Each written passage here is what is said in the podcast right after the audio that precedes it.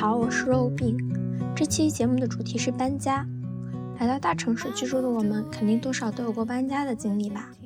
这期呢，我也请到了一位嘉宾来一起聊聊我们搬家的经历。在搜集资料的时候，我读到作家王蒙一篇写搬家的散文。他从小租住在北京后海附近的大凤祥胡同一个两进的院落里，后来家境每况愈下，又搬到北京西四北南威尔胡同十四号的里院。一九六三年底的时候，他来了一次大搬家，搬到了新疆去。在乌鲁木齐刚开始住的是黄泥起的土房子，后来又搬到了伊犁，又搬了很多次家，直到一九七九年的时候，他才搬回北京。看这个时间点，大家应该也能猜得出。搬家和王蒙在那个时代被牵引的人生经历是息息相关的吧？嗯，对他来说，半个世纪重要的搬家有十几次，可能是反映了这个时代的变动不稳定，或许也反映了改革和发展。但是在这篇文章中呢，他还是写出了很多搬家的丰富多彩的细节和生活一些有趣之处的。其实常常搬家是很累的。不稳定呀，搬家是个体力活，即使有了全套服务的搬家公司，我们还是得花力气。尤其是像王蒙这样家里有很多书的，其实常用的书呢没几本，不常用的书呢又死沉死沉的，还有一些旧的东西呀，扔呢又舍不得，不扔呢又白白的占地方，白白的自我霉烂，自我死亡。嗯，但是不搬家呢，又好像有点闷得慌。我们这次的嘉宾就是一个很喜欢搬家的人，但是呢，为搬家而搬家，就像为吃苦而吃苦，为上大学而上大学，为艺术而艺术，为锻炼而锻炼一样，未必堪为训，实亦不足奇。刚搬到一个地方嘛，总有几天新鲜劲。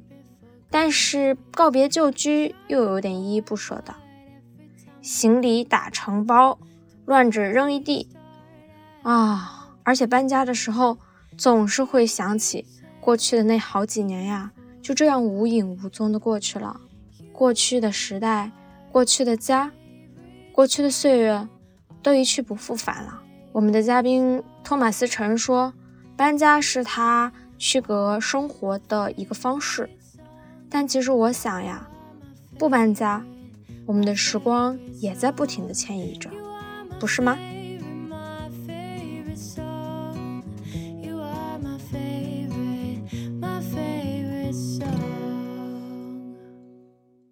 大家好，欢迎收听《北海怪兽》，我是住了十几年宿舍的肉饼。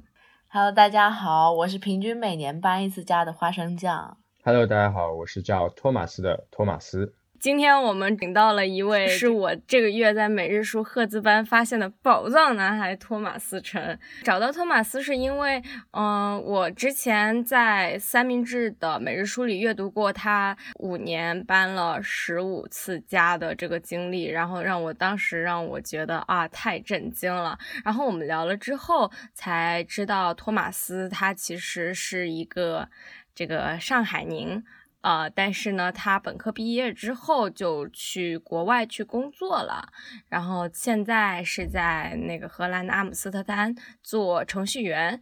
好了，说起搬家这件事，我不知道你们小时候有没有搬过家呀？因为我知道好像有些人就是因为父母工作变动会有搬家，但其实我从小到大，哦，我搬过一次，但也不是自己参与的，就是小时候搬家的时候只有父母搬了。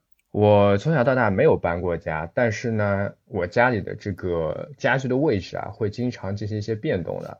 嗯，比如说我从小就有电脑了嘛，然后有时候电脑是在厅里面，有时候是在我的房间里，有时候在我房间的，就是东南西北，反正某一某一个朝向，然后这朝向呢也会有不断的变化。所以我对这个印象比较深刻，可能是因为 我就是玩电脑的这个位置经常会变换吧。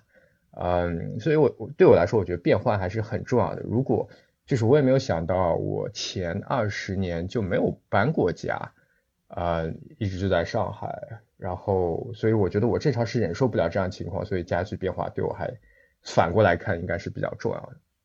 然后我觉得我我爸妈应该可能就说，就这个位置久了，然后就想换一换，或者当时有一个原因说，哦，想在有阳光的地方用电脑这样子，在厅里面太暗了这样子。所以在我们自己真正有意识搬家这件事的时候，还是在长大了，就是自己独立去居住了之后，从自己和父母的家搬出去了之后，才会去搬家，对吧？我知道那个。花生酱，你每次搬家都是因为什么原因啊？嗯，我搬家的，你说你一年搬一次家？呃，我就直接说我来上海以后吧，因为就相当于说是自己，嗯，独立住了，但是也是有室友的。然后第一次的话是住在那种，嗯，就是小的隔断房间里面，没有窗户，然后环境其实也不太好，就是一直想搬出去。这是我来上海的第一年。第二年的话，就是找了一个相对比较好的房子，空间比较大。嗯，虽然还是有就是跟室友 share 的空间，但是总体来说，这房间已经扩展成了原来的面积的两倍，再加上地段也比之前好了，所以我就搬了出来。然后这是度过了第二年，第二年的过程中，逐渐发现说我其实不太喜欢跟人合租，然后有这种公共的空间，我比较希望有独立的空间，就是这样子。所以这是到了算是第三年吧，我就搬出来住了独居的房子。然后肉饼刚好也是上周刚来我家住了一下，大概就知道说独居女性的生活是什么样子。嗯，非常可怕。我觉得托马斯城肯定不是这样的。我觉得托马斯肯定不是这样。我看托马斯在提纲里 PO 的照片都好整齐，好整洁。就是因为 就是叫别人来租房的呀，所以他肯定会很整洁啊。你说的可怕原来是这个，我以为肉饼住了之后会觉得哇，这独身单身，但就一个人住真的很爽，是这样的感受，不是吗？他吐槽的是我的房间乱。哦。哎，所以托马斯，你每次都是啊，你你搬家都是因为什么原因？我前两年住过六个地方，然后后两年可能稍微少了一点，住过三四个地方。嗯，每次搬家的原因不同吧。我一开始是在伦敦待两年，那因为伦敦很大，然后我觉得就是探索一个地方的很好的一点就是住不同的地方嘛。我我一开始就有这种想法。然后一开始到那边，比如说公司会给你个临时住宿，对吧？那这个到期之后我就要搬，然后那个时候搬呢就想找一个可以住，就是可以跟我当时女朋友住一起的啊这样一个地方，然后我就简单的看了几个房子，然后就敲定下来了。呃，确定之后呢，我在那里住了半年，然后期间呢就跟那个女朋友分手了，然后我就刚好看到有个地方的房子特别便宜，在英国就是四百镑一个月的房子。刚当时简直就难以想象，因为我我住的那个地方应该至少两倍，两倍还要多，要九百多镑。然后我就觉得，哇靠，这么便宜的地方，我一定要试一下，就很开心，就就搬过去了。呃，之后的话，在那个地方因为是比较远，上班要火车转，比如说有时候晚上出去玩了晚了，然后只能打车回家，然后回去也不是很方便。然后呢，其实那段时间又有时候出去玩啊，然后我就我就会住在公司。就是懒得回家，因为公司在市中心嘛，然后，然后而且公司啥都有，就洗澡也有啊，什么都有，就吃的喝的都有。一般我就回公司上，然后后来我就觉得，嗯，那好像就是这家也不是特别有必要。后来就想找一个。可以在市中心，然后大家也可以去我家玩啊，就是 party 一下这样子的。你刚才说那个四百磅一个月算便宜，那它的位置在哪里啊？是伦敦的比较市中心吗？我记得伦敦也是分了一区、二区，然后还有更远的区。对，那个在三区，叫查尔顿。如果你关注足球的话，可能知道那里有个足球队。嘿嘿，这里肉饼来。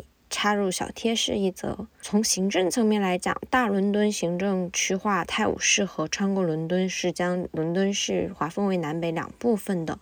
但是这里花生酱所说的一区、二区、三区，其实是从铁路图来看的。也就是说，根据铁路路线来说的话，伦敦总共有九个区，其中最重要的就是一区到六区，它是环形的。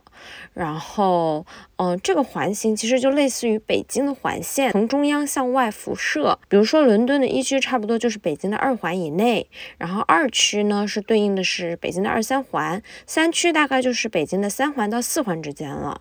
然后如果是伦敦的四五区开始呢，那基本上就是郊区了。啊，伦敦的一区是这个名副其实的伦敦心脏，伦敦的政治中心议会大厦啦，有大本钟啦，也有伦敦眼，还有这个牛津街，包括后面会提到的说贝克街，还有伦敦的金融中心 Bank Station，科技中心 Old Street Station。这一个一区的房产的均价大概也在人民币十万每平以上，然后一些高端的住宅甚至要到达二十万人民币以上了。二区的话，其实现在也是发展的蛮迅速的。比如说富勒姆诺丁山的价格也是很贵。这里的诺丁山就是 Notting Hill，一九九九年的一部英国的电影，就就是叫 Notting Hill，啊，是由呃茱莉亚·罗伯茨主演的一部爱情片。啊，这里就是再扯开一点，就是说诺丁山它其实是靠近海北，呃，伦敦的海德公园的西北角，其实那边并没有山。但是就是一个世界各地居民混居的一个区域，以一年一度的嘉年华会著称。历史上，诺丁山就是一个非常浪漫的地方。这个相传，十八世纪维多利亚时代，伦敦的王公贵族、花花公子有在诺丁山一带这个啊养情人的风俗啊。当然，事过境迁呢，这些这些情人爱巢啊，可能早就不见了。但是诺丁山仍然有这个遗留的这种历史的感觉吧，让人这个回味无穷、流连忘返的一些记去处。这个好莱坞的电影《诺丁山》其实讲的就是呃一个离了婚的书店老板和当红的好莱坞女演员邂逅相爱于这个地方的故事。就是你刚刚在伦敦的时候住在哪个位置？哦，我一开始去的时候住在 Baker Street。我觉得就是你如果看过 Sherlock Holmes 的话，很中心。虽然实际上贝克就贝克街是没有这个号的，没有二二幺 B 的，但它有一个 museum 在那边，就是可以给大家去参观。附近还有那个杜莎夫人蜡像馆。然后最好的是有摄政公园，摄政公园就是没有海德公园那么著名嘛，但它也是一个很不错的公园。然后住在那边，觉得自己的这个工作就有点荒废了。然后后来我又住了半年，又想换一个可以让我专心工作，然后就搬到了工作 啊不公司附近一个步行距离的住处，就觉得很有力工作。然后那个时候就差不多每天都很晚回家，因为公司也很市中心嘛。然后为了找一个便宜点，然后我就就一个房间，然后厕所也是公用的。然后我也从来没有用过那个就是他们的浴室啊，他们的厨房从来没有用过。就我只就每天回家就在那个房间，然后要什么活动的话，我可能周末的话我也去会去公司，因为公司大一点，然后也方便做任何事情。哦，那你当时住的房子是不是那种类似 house，可能会有几个室友，但是这些室友之间也互相不太认识？对的，是的。可能会有一些公共的空间。唯一的公共空间就是那个厨房，然后我估计他应该也有厅，但是厅也是租出去的。所以就从来我觉得没有见过室友吧，可能就见过一次。那这就跟那个国内的那个自如差不多是吗？嗯，就是住的那种状态。你说住的很自如吗？啊，我开玩笑，就是我我知道那个有一个不是有一个连锁的，就是就是不会跟室友打照面。就是大家都各自安好，不闻不问，相敬如宾。明白。对我其实不太喜欢那种样子。你喜欢跟室友打成一片的那种吗？不，我我一般会需要有一个室友，我觉得会比较好。对我就是很好奇的一个，就是你们这样经常搬家的话，不会觉得很麻烦吗？就是有一种不安定的感觉，因为每次搬家都需要把你所有的行李打包好，然后完全搬到另一个地方，然后还要打扫卫生什么的。一方面，那个时候就是你分析一下，一就是说你有多想要搬家，以及这个你要打包这个东西有多麻烦。一般来说，我是。可以接受这个麻烦的，而且我我男生东西也不多，所有的东西就是我一般随身两个箱子，呃，一个手提包，一个背包，然后剩下可能大概在三四个三四个纸箱或者四五个纸箱可以放下的那种程度。所以我一般就打一个大型的 Uber 就可以完成搬家。我搬家的话，其实我觉得最麻烦的就是打包的时候，因为我首先我是一个拖延症很严重的人，就是不到，虽然可能会很早想说啊，搬家这个事情好像需要就是很繁琐的收拾的过程，但是我还是会拖到最后一刻，就是我我订的车已经来了的那一刻，我才真正把它打包好。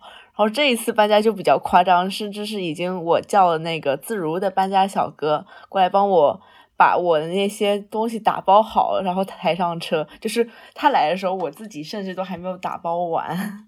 因为我的东西就是会比较多的什么衣服啊，然后还有乱七八糟的一些小东西啊，我又不想让别人插手帮我整理，所以一般都是我自己进行缓慢的这个收拾的过程。请问有谁可以帮你整理？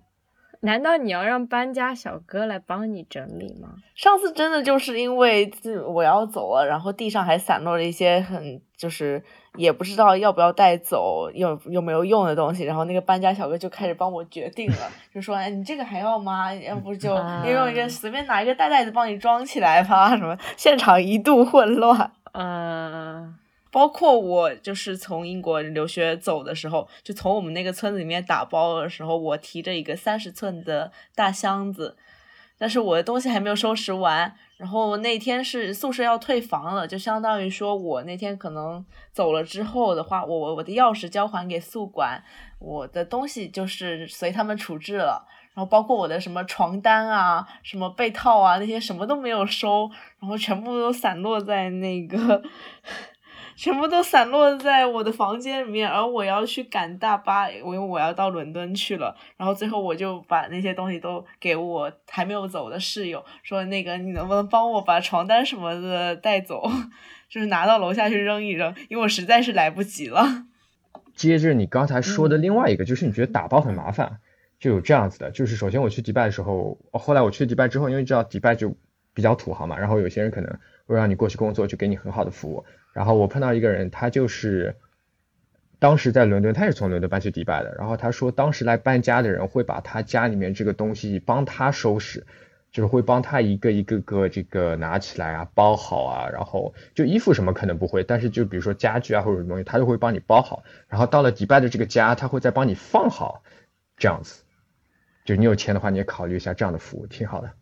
我知道日本有那种专门的搬家服务，他会把你家里的就是，呃，所有的那个家具，呃，东西，然后收好，然后把你打包好，然后送到你新的房子里，然后原封不动的还原成你那个屋子原来的样子，就会，他会把每个每个物件具体的那个位置给标注好，然后再原封不动的放回到原来的那个，然后。呃，对，日本人有这样子的服务，我也是觉得很厉害，但这个应该很贵。对，我也估计很贵。就我那个朋友是因为他公司给他出钱的这个服务，所以他也不知道多少钱。所以每次搬家的时候，其实是会因为呃带不走，然后就扔掉了好多东西。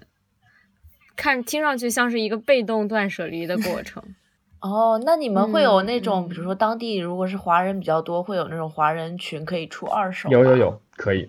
因为在迪拜就不像伦敦，所有的房子大部分都是没有家具的，所以我在那里，嗯，还买了一些家具，然后这个都是要都是要二手出掉的。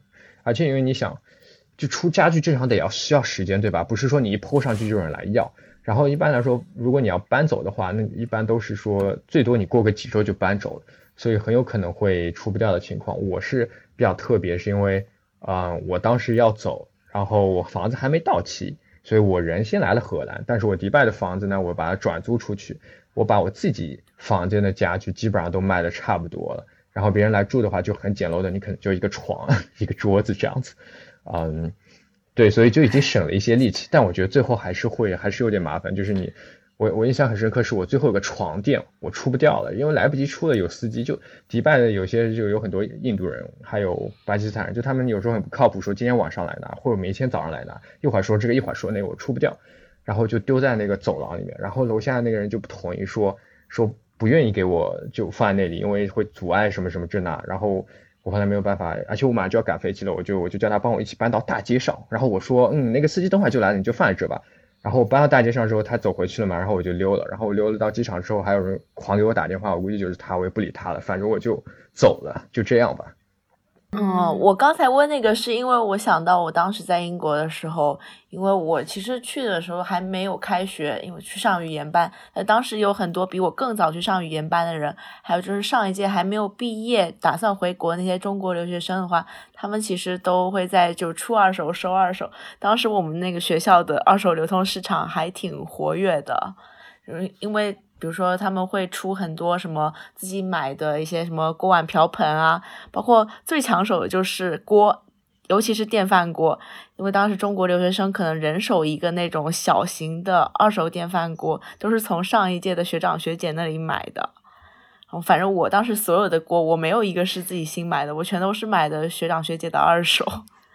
然后还包括，我记得有一次是那个人好像是第二天就要回国了吧，当时急着出东西，我就打包了他的所有的那些锅碗瓢盆，然后深夜拿着一大袋的东西，他就当时贱卖我十磅的样子，然后给了我十几个碗，还有很多锅，还有刀具，包括那些什么二手的食材，就是他那些吃不完的调料，就全都给我了。然后等到一年过后，我差不多是如法炮制把我那些没有吃完的调料，就是全都拍照，然后发到了我们下一届的二手群，还有那些我上一年买的锅锅子们，包括我记得我回呃我出村，就是我从学校走之前的一天，我还送了一大袋二手的东西，就去给一个我卖的我的买家。我当时好像也就是差不多什么二三十磅出了给给他非常多东西，连卖带送的，我还亲自给他送到了那个学校外的镇子上。这一年当中，你有使用过你买的这些东西吗？嗯，说句实话，有些东西很实用，就像那个电饭锅这种一人份的小电饭锅肯定经常用，还有我当时收的炖汤锅也是。炖汤锅和炒锅肯定也经常用，因为那年里面老做饭。但是也有一些东西就是堆在那儿，当时收的时候觉得会很有用的样子，然而一次都没有拿出来。比如说呃火锅调料，因为那个时候觉得说啊学长学姐送给我的火锅底料好像很珍贵的样子，就是火锅底料在那边也算是那个硬通货吧，相当于你有一个火锅底料就是跟其他同学 social 的工具了。但是，一年过后，我发现他们过期了，而我还没有把它吃掉。那你们搬家一般都是一个人去搬吗？会有人找朋友帮忙？我找过。啊，能自己搬我就自己搬。在伦敦的时候东西不多，我一般采用要不就打一个 Uber 或者蚂蚁搬家，就是我会把东西装在箱子里面，然后就多跑个几次。一般可能就跑两个周末，一般都可以完成。因为你就算你想一天可以跑两次，我一天可以运，呃，一次运两个箱子，两个箱子乘以二，四个箱子，一共有四两个周末有四天可以运十六个箱子。对我肯定用不了那么多趟，所以就可以搬完。在迪拜的话，因为东西比较多，所以会找后面家具比较多的时候就找搬家公司，就是我刚说的啊，可能两个印度人，他开一辆卡车，然后把你的东西从一个地方运到另外一个地方。我的话好像一般都是叫那个什么九十九块钱的自助搬家，这个不是广告啊，但是我觉得还挺方便的。那是个什么？就是九十九块钱，他他给你什么服务啊？嗯，九十九块是一个基础价格，然后实际上的话，他会根据你的楼层去加钱，因为可能说你这边住的是三层，你从三层搬到你的目的地的四层的话，它的附加价格就是三加四，就是按照它多加的楼层去加钱，因为这也涉及到那个上楼下楼的一个相当于是体力的费用。然后我觉得说这个价格还算是划算的吧，因为我也没有对比过市面上其他的那种类似什么货拉拉啊这一类的服务，我只是觉得说你这一趟，然后呃把所有的东西就全部搬完了，也没有什么附加的费用，除了这个楼层费，我觉得就还挺好的。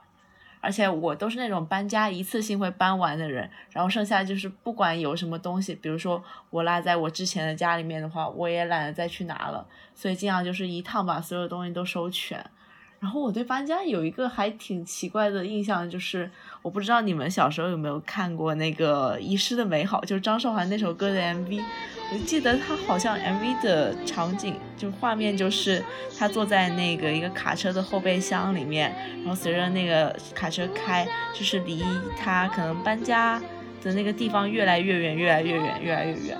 然后我每次搬家的时候，我都会想象我坐在那个卡车后备箱里面，我慢慢远离我的旧房子，就是给自己营造一个很浪漫的场景。但实际上，我搬出去的那刻，我就真的没有什么留恋，我想说啊，赶紧走吧，就也没有什么遗失的美好，尽量不要遗失。嗯，你这么一说，我想起来，我看的很多日剧啊、韩剧啊，里面都会有搬家的场景，然后都是那种非常伤感的，跟原来的家做告别的那种那种感觉。但可能因为我自身没太没有经历过搬家，我人生中我一次搬家就是从 从北大搬到清华，搬宿舍也算搬家了。但是真的是，我当时就叫了个货拉拉，然后。就很近，然后觉得也没有什么留恋了，只只不过是从一个宿舍搬到了另一个宿舍，就是宿舍都长得差不多嘛，能怎么样呢？嗯，哎，那你如果就是比如说这一次搬家东西没搬完的话，你后面还会再回去拿吗？还是说就不管了？你出了这个空间，你也不会再管这个空间里面你遗失下的物品了？我觉得我是不会的，我是那种东西丢了就丢了，我不不太想去找的那种。除非是丢的是电脑、手机这种东西，就我记得我在我在美国交换完回国的时候，我当时也是扔了很多东西在那儿，然后包括我前段时间去去一个就是探月高中去住的时候，然后我回来的时候我也丢了很多东西在那儿，包括我。这次离开花生酱家的时候，我好像还把毛巾丢在你家了，对不对？说到这个，我想到一个有意思的事情，就是如果你觉得你家里面对，如果你觉得你家里面东西太多，然后你去别人家做客的时候呢，你有什么东西，比如说不想要，你可以悄悄的带着，然后呢就放到别人家，比如说你可以放一本书在他书柜上，或者放一个什么这个小物件在他抽屉里。然后呢，就就就别人可能很多人都是不会发现，然后这样子呢，你可以就怎么说，就是物尽其用，就这样你家里面也可以比较整洁，然后别人也有一个东西，嗯，你们可以试试。什么鬼？肉品就在家，在我家放了一本书。他来到这里的第一天就说：“哎，我想把我的箱子稍微轻一点、减重一点，这样我从上海走的时候就可以带着尽量少的行李了。”然后第一天就在我这儿放了一本书。你可以再找找。是不是你是不是也在我家的某个角落 塞了一些别的东西？花生酱一池语塞，你再探，你再你再那个探索一下，可能处处都埋了我的小心机。哦，我就像那个什么密室，就是那种被困密室的游戏一样，我就就要点每一个砖块，然后点击每一个抽屉，看一下肉饼给我留下了什么线索。对对，玩过《仙剑奇侠传》的话，你就知道就就是这样玩。嗯。对，就是找小道具的感 觉。是，说这个我也想到一个，就是我搬家之前也很喜欢，就是为了少搬一些行李的话，我会把一些，比如说冰箱里面那些吃不完的菜啊，或者是说那种呃，我买了觉得没有什么用，但是可能长得挺好看的东西，到处送人。就比如说，我记得我上一次搬家以前的话，我就把我吃不完那些什么菜啊、水果啊，送给了住在我附近的就我朋友。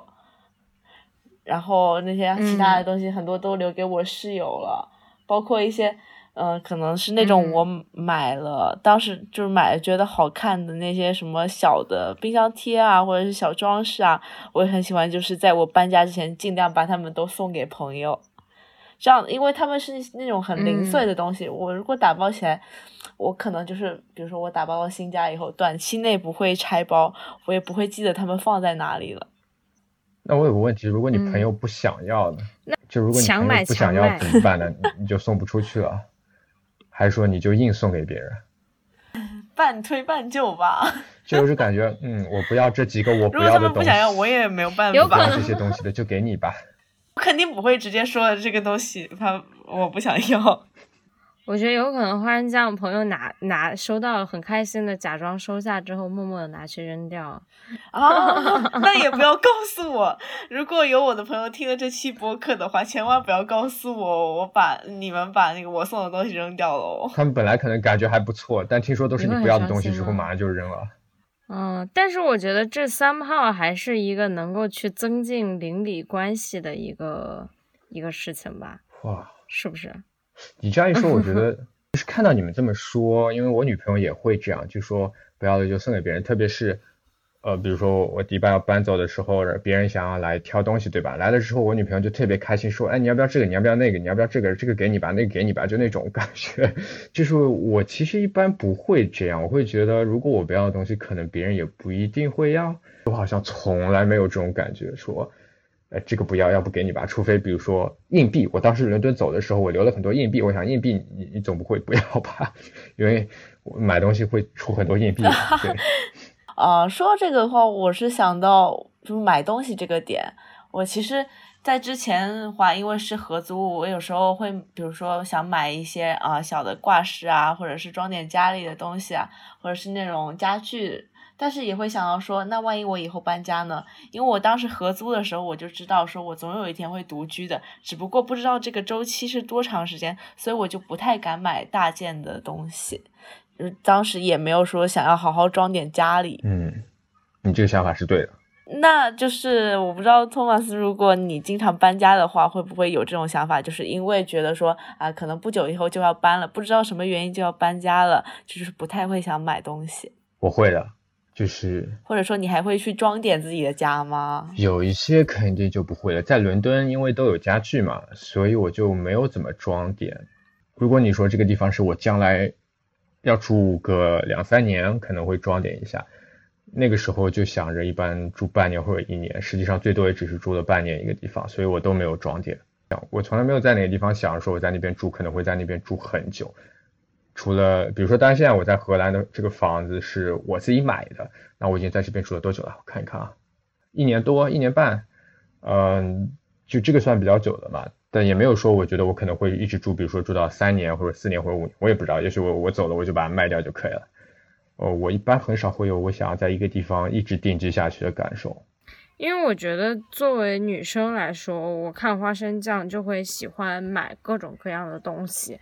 什么香薰蜡烛 啦，然后什么挂在墙上的照片啦，然后贴纸一大堆啦，然后还有一些乱七八糟，永远堆在堆在抽屉里，永远都不会拿出来用的东西啦，就是有很多，就是杂乱无章的东西，就我都不知道你这些东西是从哪儿来的，但是它就是堆在那儿，然后也永远都不用，然后我就觉得，嗯。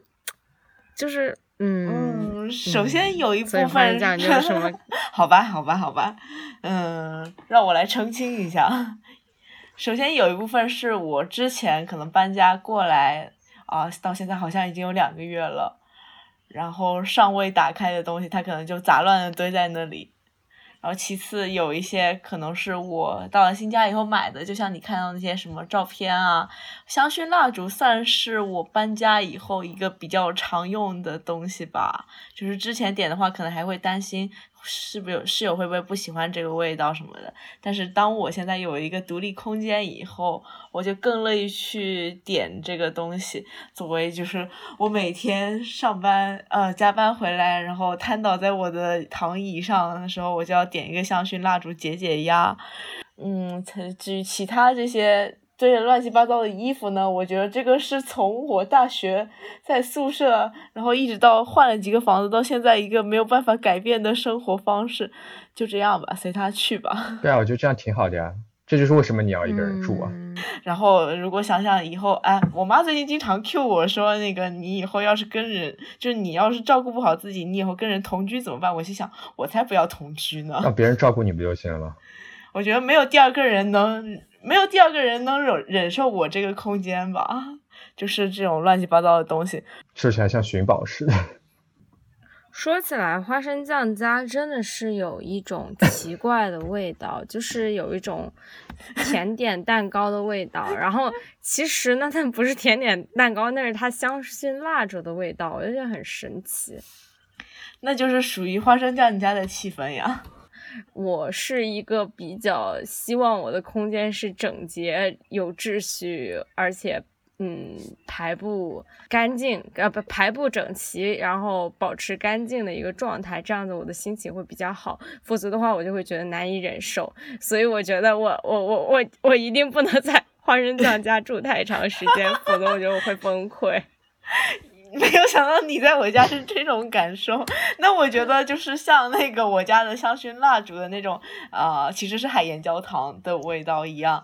那我觉得把我所居住的空间弄得杂乱无章，也是我个人标记这个空间的一种方式吧。因为不管我住在哪里，好像我入住以后一周，就是能把成功把我住的每一个空间搞成现在这种无序的状态。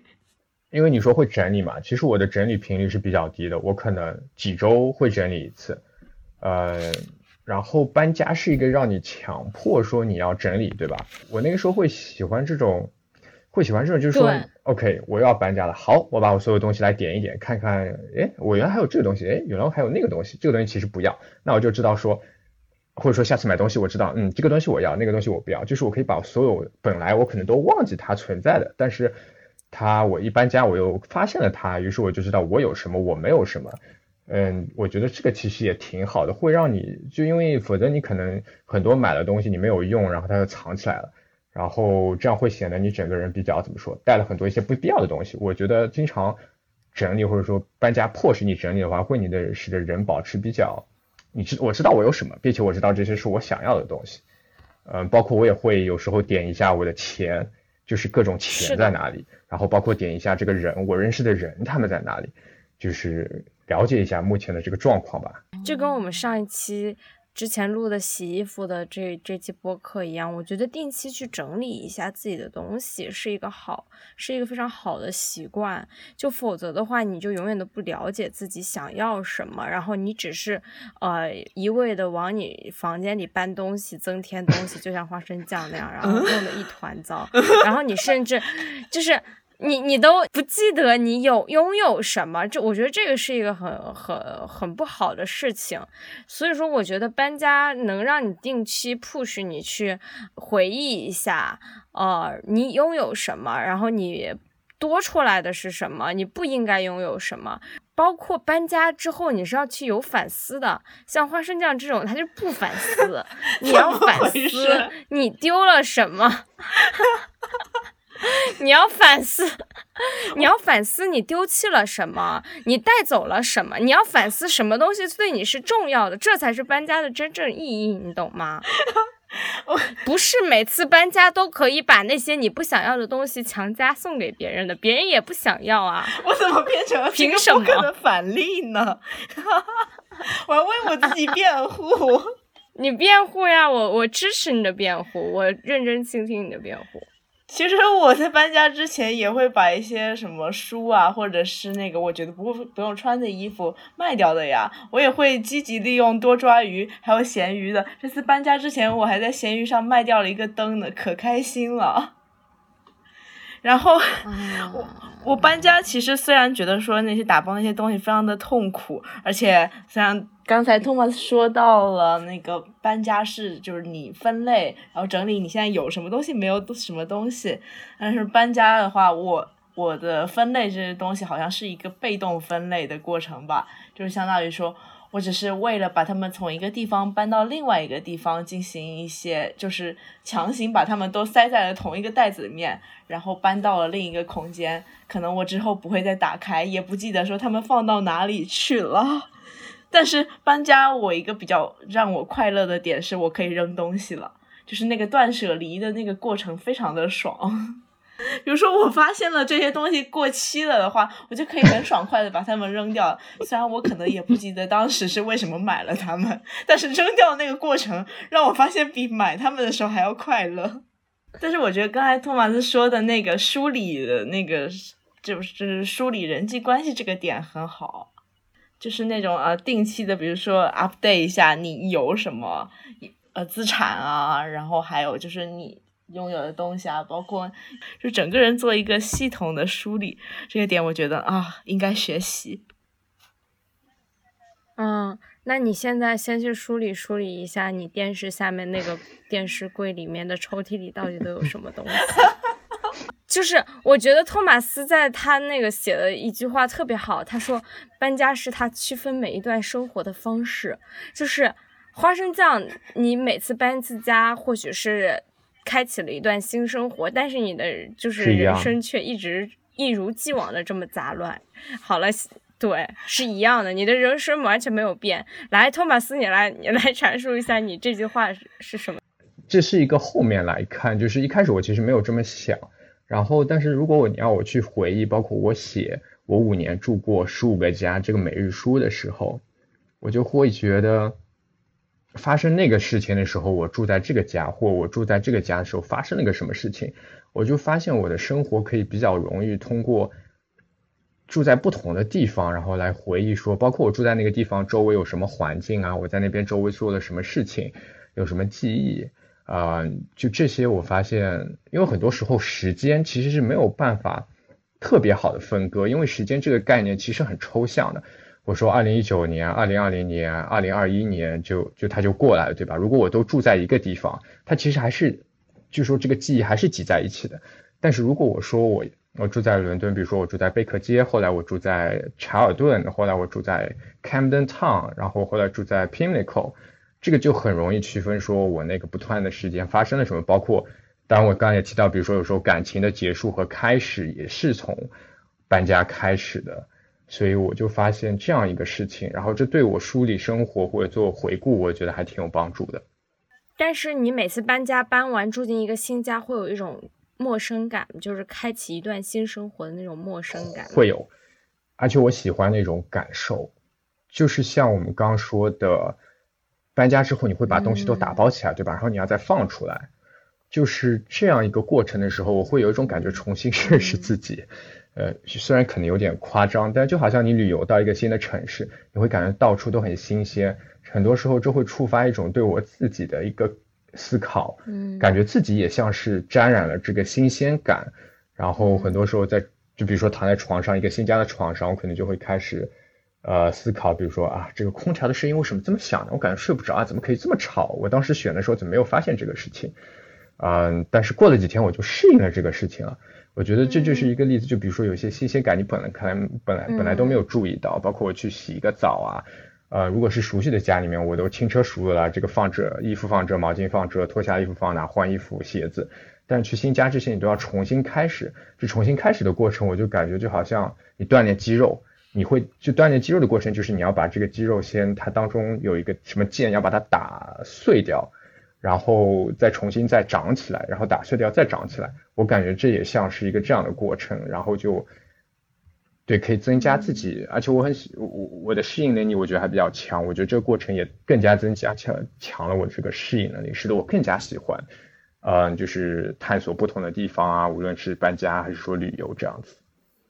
对世界充满好奇心，嗯嗯，那我搬家的话，我比如说从一个区搬到另一个区，或者是说从一个嗯，就就是从一个商圈搬到另一个商圈的话，对我来说，这个变化主要不是在我这个房间里面的，这个变化更多是发生在比如说我生活这个街区里面，比如说我会迅速适应这周围，呃。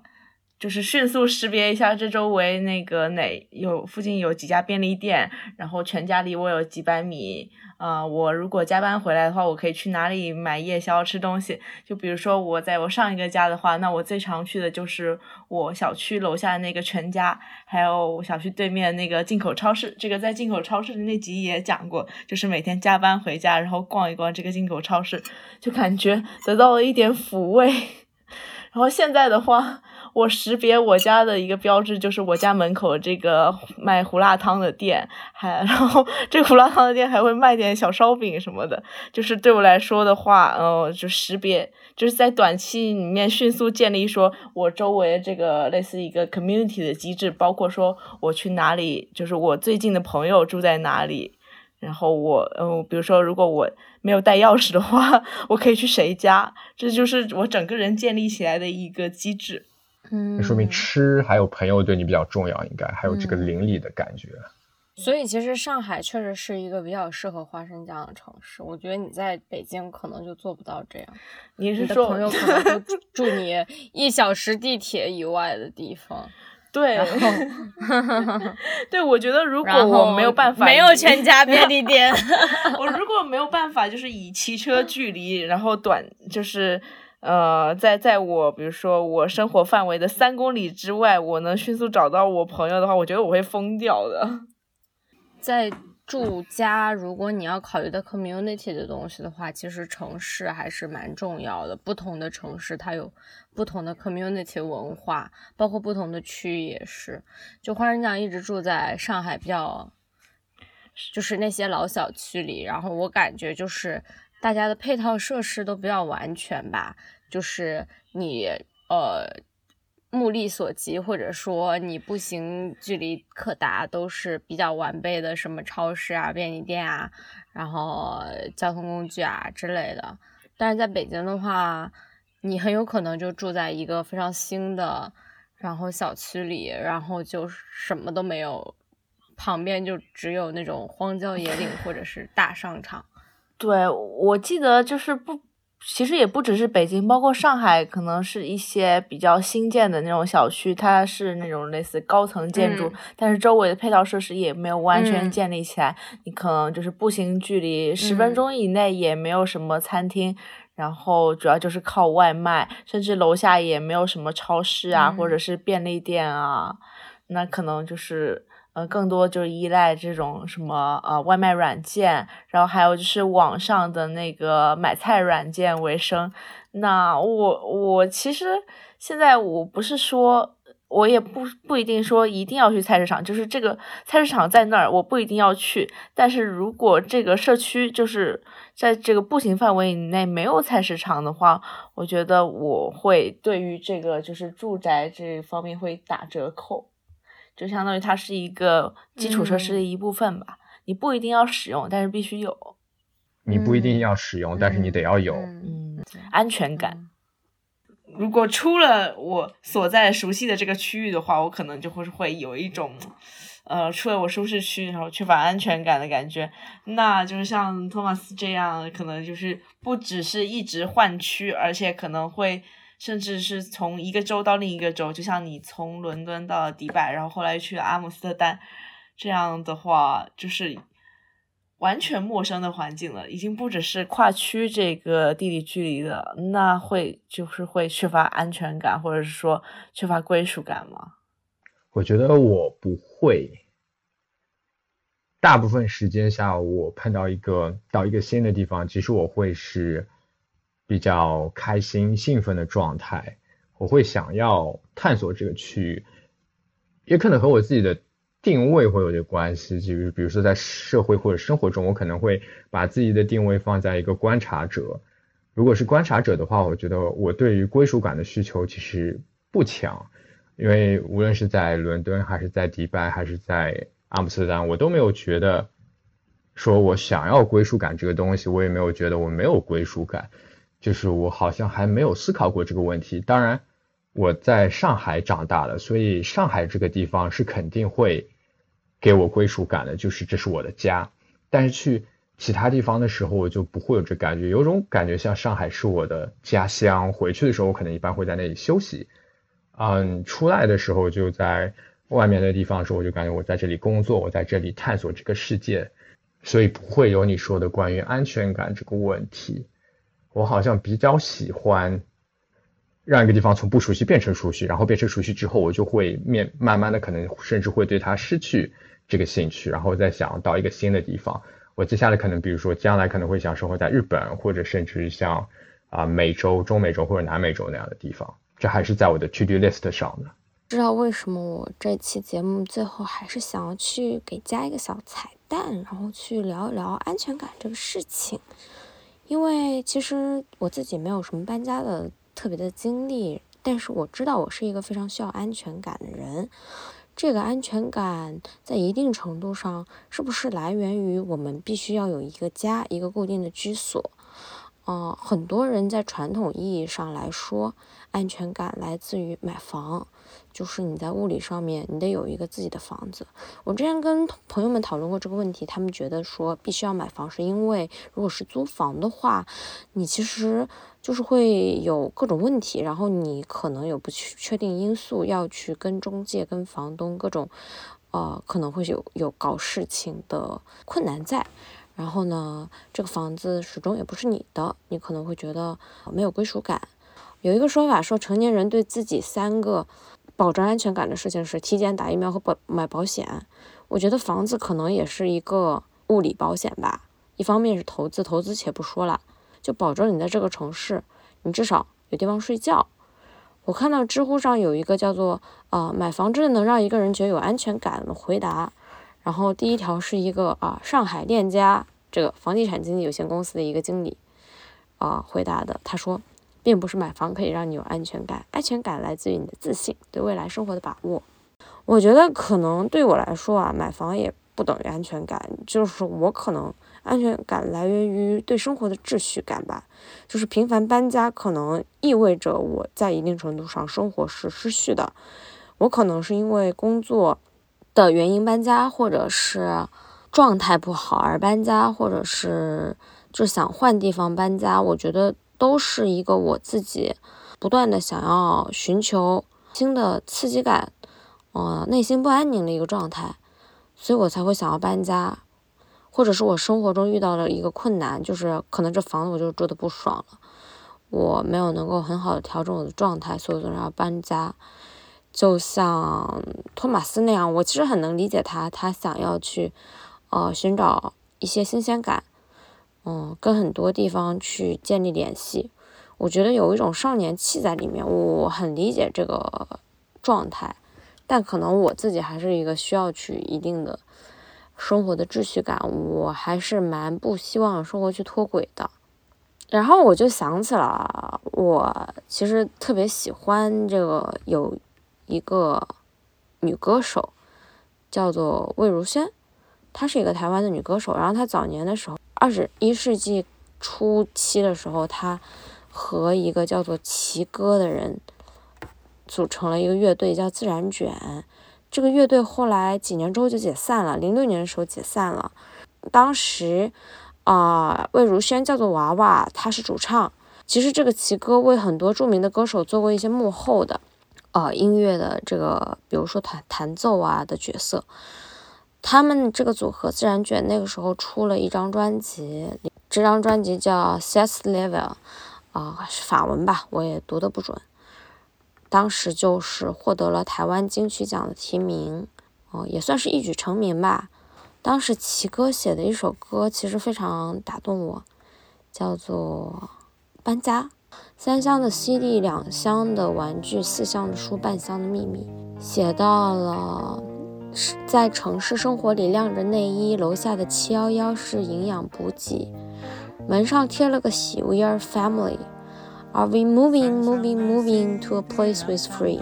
Are we moving, moving, moving to a place without lonely? I wish. 其实它讲的是在钢筋水泥的台台北丛林里生存下来需要的勇气。他从大学以来就在台北闯荡十年，经历九次搬家的血泪史。他当时为不少的主流歌手都打过工吧，很辛劳，很奔波。只是为了在音乐上保持足够的自由度，不要背叛自己的创作初衷。我觉得对于很多人在一个大城市打拼，都会有这种心酸的感觉吧，就是有一种流离失所、何以为家的感觉。我们仍然在北上广深这样的大城市打工的年轻人，还是会有这样子的感觉吧。所以当这首歌响起的时候，哦，想起自己在这个城市不断搬家，还是会有种孤独的感觉。但是这首歌仍然能够能给我们带去一些力量吧。所以最后大家就一起来欣赏一下这首歌好了。晚安啦。钢筋水泥的台北生存下来，需要一点勇气。搬离个半城。欢迎在苹果播客、QQ 音乐、网易云音乐、小宇宙、喜马拉雅等平台收听我们的节目。